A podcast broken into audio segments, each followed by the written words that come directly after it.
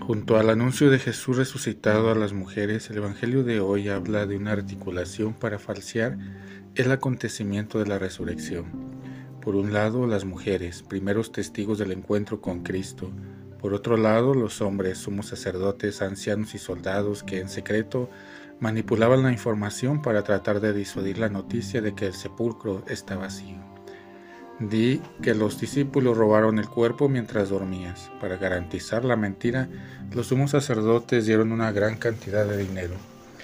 La primera tensión que puso la resurrección fue la verdad y la mentira, entre la honestidad y la deshonestidad, entre la gratuidad y el dinero. Las redes sociales hoy marcan un nuevo espacio de poder donde el conflicto se traduce, por un lado, en la comunicación de la esperanza, en establecer vínculos y comunión. Por otro lado, las noticias falsas, que es la opción de manipular la información pensando en algo grande. De hecho, la falsificación de datos nunca es un acto inocente. Seguir a Jesucristo es buscar la verdad y sobre todo vivir la verdad. Es la verdad que hace a los seres humanos libres, intrépidos, capaces de enfrentarse incluso a la muerte.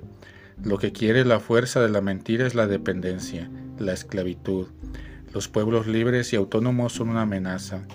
La atención a las falsas noticias es uno de los primeros compromisos de todo seguidor de Jesús. Esos mensajes aparente, aparentemente inocentes que hacen vibrar nuestro móvil pueden ser a costa de una gran cantidad de dinero que quiere ponernos en la fila de los manipulados.